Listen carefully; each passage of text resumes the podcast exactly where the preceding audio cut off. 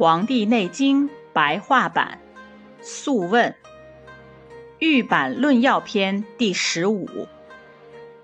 皇帝问：“我听说魁夺、齐衡两部书中的诊病方法所指各不相同，到底应当怎样综合运用呢？”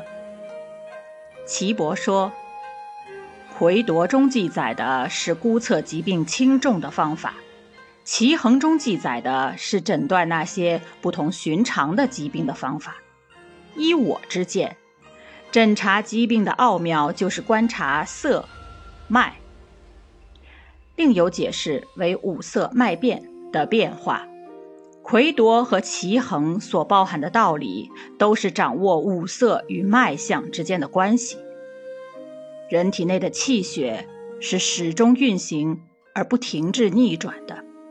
一旦停滞或逆转，就会丧失生机。这个道理至关重要，应该把它镌刻在玉板上，命名为“养生之机”。另有解释，以便与《玉肌真脏论》相互参考应用。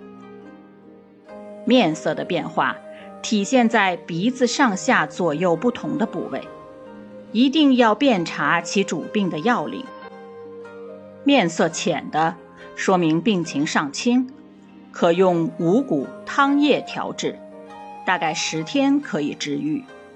若面色深的，说明病情较重，需要服用药剂治疗，大概二十一天可以治愈。面色过深的，说明病情更重，必须用药酒治疗，大概一百天才能治愈。而面色枯槁无华。面庞清瘦，则为不治之症，大约一百天后人就会死。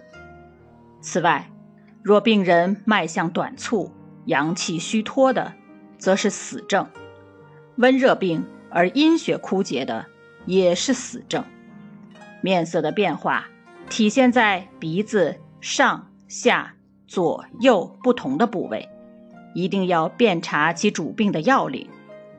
病色上移为逆，下移为顺。女子病色在右为逆，在左为顺；男子病色在左为逆，在右为顺。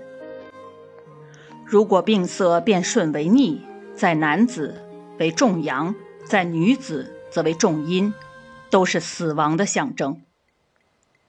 若阴阳相反，则应立即根据病情的轻重，采取适当的治疗措施，促使阴阳恢复协调。这就需要用魁夺、齐衡的诊病方法了。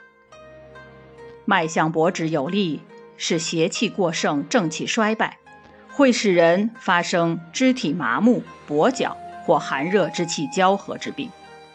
如果脉象孤绝，说明阳气耗散；如果脉象虚弱，而又泄泻，表明阴血受到损伤。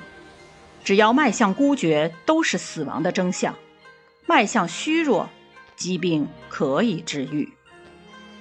在切脉时，运用奇衡的方法，应当从手太阴经的寸口脉来诊查，并用四时五行来进行分析。如果所见到的脉象出现其所不胜的现象，比如，春见秋脉，夏见冬脉，叫做逆，则一定死亡。